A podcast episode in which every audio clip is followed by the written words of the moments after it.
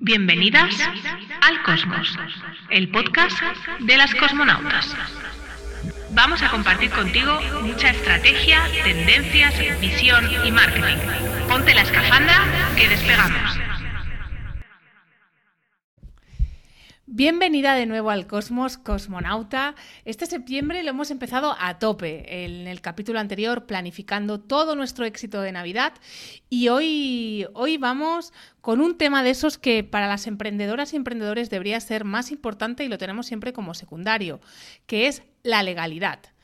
Eh, te quiero presentar a Ana María Angulo, que entre muchas otras cosas es mi abogada, ha sido alumna de mi programa Nebulosa, eh, que, bueno, que la, invitó a empezar a hacerse visible tanto en el espacio local, Google, como en un espacio pues que para ella era muy cómodo, que es un podcast.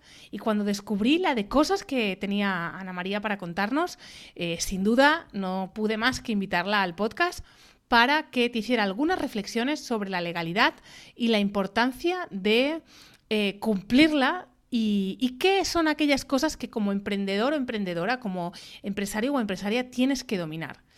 Pues no te quiero robar mucho tiempo de esta explicación, solo pedirte que si nos escuchas desde el móvil, desde Spotify, no te olvides de darle a las estrellitas, eh, que nos ayudará con esto de los algoritmos, y que yo te escucho la semana que viene. Escucha con atención a Ana María, toma nota y cumple con la ley.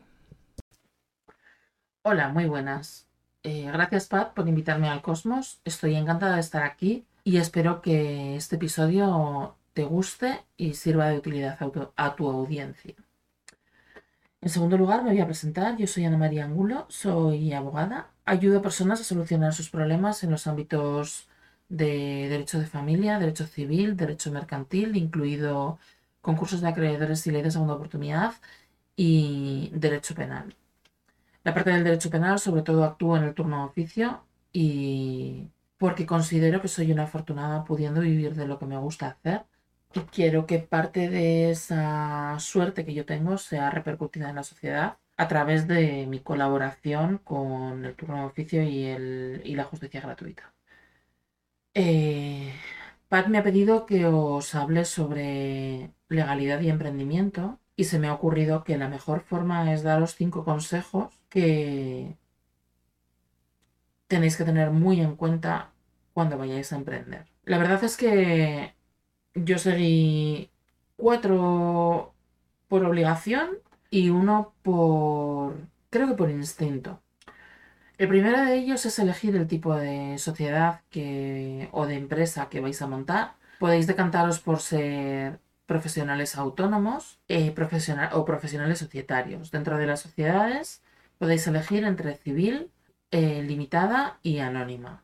La sociedad civil no limita la responsabilidad de los socios la sociedad es limitada y anónima sí. La diferencia fundamental entre la sociedad limitada y la sociedad anónima es el importe del capital inicial y si queremos profundizar un poco más así de entrada, que en la sociedad limitada necesitas la autorización de los socios para transmitir las participaciones y en la sociedad anónima la venta de las, de las acciones es libre. Eh, no necesariamente dentro de bolsa, pero es libre. Se la puedes vender a tu vecino, al señor que te cruzas en el metro o a quien te dé la gana sin necesidad de autorización de los socios. Salvo pacto de socios en contrario, esto ya es meterse en mucha profundidad y no merece la pena. Lo que tenéis que saber es que si sois autónomos sois unos pringados de la vida, pero también tiene sus beneficios y si sois si decidís fundar una sociedad, eh, tenéis que llevar muy al día todas las obligaciones legales para que la sociedad para que la eh, sociedad realmente limite vuestra responsabilidad. Si no depositáis libros de cuentas, por ejemplo, por poner un ejemplo muy básico, en plazo, hasta el momento en el que los depositéis, se os puede interponer una demanda de responsabilidad de los administradores de la sociedad de capital que probablemente vais a perder y que os va a hacer responsables de, de las deudas de la empresa con todos vuestros bienes presentes y futuros. Por favor, no olvidéis nunca que en España la responsabilidad por deudas es con todos tus bienes presentes y futuros salvo que acudas a un concurso de acreedores. Eh, para tomar esta decisión viene mi segundo consejo y es que contratéis a un abogado. El abogado, además de otras muchísimas cosas en las que os va a poder ayudar, os va a decir cuáles son las ventajas y los inconvenientes de cada una de las formas societarias mucho más en profundidad que yo en un episodio de podcast de no más de 15 minutos. Eh, os va a aconsejar qué forma societaria os conviene más y puede que incluso os pueda dar consejos sobre fiscalidad. Y digo que puede que incluso os pueda dar consejos sobre fiscalidad porque no todos los abogados que llevamos empresas somos expertos en impuestos. Yo, por ejemplo, no lo soy, aunque sí que estoy barajando la posibilidad de formarme en tema tributario para dar un servicio más completo cuando alguien me venga a preguntar por un tema mercantil. El abogado al que vais a contratar, además, os va a servir de ayuda para redactar una serie de contratos que vais a necesitar si queréis que vuestra empresa no se meta en problemas por confiar demasiado en los demás. No digo que confiar demasiado en los demás sea malo. Digo que a través de los contratos es como se forja la confianza sólida en otras partes, en otras partes contratantes. Vais a necesitar por lo menos mm, dos contratos y unas condiciones de venta. Si vais a tener una página web, y hoy en día vais a tener una página web, necesitáis unas condiciones generales de venta, sobre todo para el caso de que los sistemas de pago que queráis implementar sean con un banco español. Las condiciones generales de venta son como la cláusula de adhesión del banco cuando vas a contratar una tarjeta de crédito. Los clientes eh, tienen que leerlas y tienen que firmarlas. Normalmente todos nosotros nos lo saltamos. Es conveniente que pongáis algún tipo de cortapisa para que no se lo puedan saltar y tengan que llegar hasta el final de la página. Luego además os van a ayudar a confeccionar un contrato de prestación de servicios en caso de que prestéis servicios, un contrato de compra-venta en caso de que vendáis producto. Es muy importante que tanto vosotros como el cliente tengáis la seguridad de cuáles son las reglas del juego que vais a seguir entre vosotros y en la relación que os una mientras cada uno esté trabajando con el otro. Y por esto es muy importante que vuestro contrato esté hecho a vuestra medida y que deis a tabarra todo lo que necesitéis para sentiros fielmente reflejados en él. Eh, además vais a necesitar otro tipo de contrato que a lo mejor al principio no lo utilizáis mucho, pero considero muy fundamental y es el de contratar colaboradores. Un contrato de prestación de servicios, pero en el que vosotros sois el cliente. Em, cuando necesitéis un asistente virtual, una sustitución por una enfermedad o simplemente ayuda porque tenéis un pico de trabajo que no podéis manejar por vosotros mismos, es muy importante que el contrato que os vincule a esa ayuda externa eh, esté muy claro y deje muy marcados los límites de la relación, muy especialmente si este tipo de contrato va a ser laboral o mercantil. Os aconsejo contrato mercantil en el 100% de las ocasiones y sin conocer vuestras circunstancias. Eh, no en el 100%, pero en el 90% de las ocasiones. Los contratos laborales son un jardín que hasta que no metes el pie dentro no sabes si la tierra está húmeda, si la hierba está mojada o si te vas a encharcar hasta las rodillas. Vamos a pasar al tercer consejo, que también está muy relacionado con estos dos primeros. Contratad una buena gestoría de la que os fiéis, que sepa de impuestos y que sepa mucho de derecho laboral. Va a ser quien os ayude con los contratos laborales en caso de que necesitéis contratar a una persona, eh, en caso de que necesitéis contratar a una persona como trabajador por vuestra cuenta, evidentemente. Para un contrato de colaboración puntual, considero que un abogado os lo va a redactar con más dedicación que una gestoría, que son empresas más, perdón, a mogollón. Perdona las gestorías, os tengo mucho respeto y yo desde el principio trabajo con una. Eh, además os va a llevar los impuestos y los libros contables y os va a ayudar a hacer vuestras declaraciones de impuestos. Pero lo más importante que vais a hacer al contratar a una gestoría y va a ser el principio de la andadura de vuestro negocio, va a ser delegar en ella el alta en Hacienda y en la Seguridad Social. No queréis hacerlo por vosotros mismos, de verdad no queréis. Si no lo hacéis en el mismo momento, puede haber problemas que luego mm, os va a costar mucho dinero solucionar. Eh, una vez que tenéis contratado, contratada la gestoría, contratado el abogado y decidido qué tipo societario o no societario vais a utilizar, necesitáis urgentemente contratar un buen seguro de responsabilidad civil. El seguro de responsabilidad civil va a ser el que os dé la tranquilidad de que podéis equivocaros, porque hay alguien detrás que mientras no sea una negligencia muy grande, como por ejemplo que no hayáis leído el contrato que le dais a firmar a una persona o que hayáis confundido los nombres o que le estéis dando un contrato de cliente a un proveedor. No sé, cosas muy, muy, muy, muy bestias.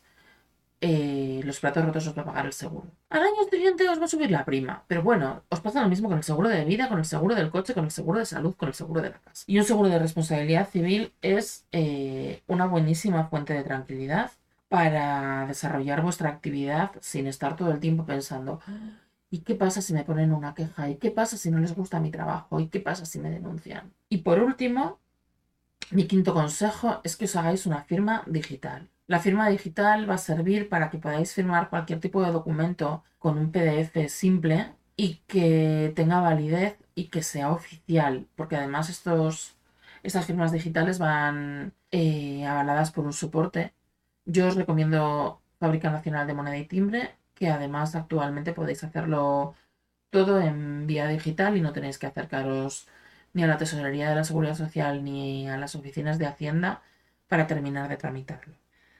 Y estos serían los cinco consejos para emprender un nuevo negocio con tranquilidad y seguridad. Pero, Pat, lo siento, eh, over delivery eh, tanto Pato como yo somos del Team Over Delivery y nos cuesta mucho no entregar más de lo que hemos prometido. Por eso la admiro tanto, porque es una mujer tremendamente generosa.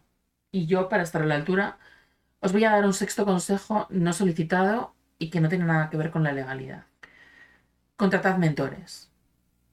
Eh, yo al principio no lo hice, tiré por mi cuenta como pude, chocándome contra paredes, eh, atravesando obstáculos a base de coger pico y pala y derribarlos, cuando podría haberlos rodeado o haberlos saltado si hubiese tenido los conocimientos y la ayuda suficientes para hacerlo. Eh, si no sabéis fijar precios, contratad a un mentor eh, sobre finanzas personales. Si no sabéis cómo daros a conocer, contratad un programa de PAD porque realmente funcionan. Y si no, contratad a un mentor de marketing que esté al alcance de vuestros ingresos. Contratad mentores. Hay dos formas de hacer las cosas. Una es peleándote con todo y encontrándote mil problemas que no sabes solucionar y que tienes que buscar en el baúl de las herramientas cómo solucionarlo de la forma más eficiente posible y no perdiendo dinero. Y la otra es preguntando a alguien que lo ha hecho antes. Pero cuando vayáis a preguntar a alguien que lo ha hecho antes, no pretendáis que os dé consejos gratis. Cuando algo es gratis, normalmente es porque el producto eres tú. Paga por el conocimiento de las personas, sobre todo cuando van a solucionar un problema que tú no sabes solucionar por ti mismo. Creo que este sexto es quizás el segundo consejo más importante de este episodio. El primero es Cuenta con un profesional que te diga cómo tienes que hacer las cosas para cumplir la legalidad y no meterte en un lío. Si necesitáis ayuda, podéis escuchar mi podcast, El consultorio de Ana, que está disponible en Apple Podcast, en Spotify, en Google Podcast y en Amazon Music. Y si no, podéis entrar en mi página web, anguloabogados.es, donde próximamente podréis contratarme consultorías en caso de que lo necesitéis. Y si no, podéis entrar en mi blog, anguloabogados.es barra blog, y leer los artículos que semanalmente publico para divulgar, que no sé si es muy posible, en el mundo del derecho, que es por naturaleza aburrido, tedioso y difícil de entender, y que yo trato de traer al mundo terrenal para que podáis entenderlo sin necesidad de contratar a un abogado. Muchísimas gracias por invitarme, Pat, y espero haber estado a la altura. Hasta pronto. Hemos llegado al final del trayecto. Disfruta de la visión del cosmos. No te olvides de compartir tu aventura en redes y seguirnos para otros vuelos. Hasta el próximo viaje, cosmonauta.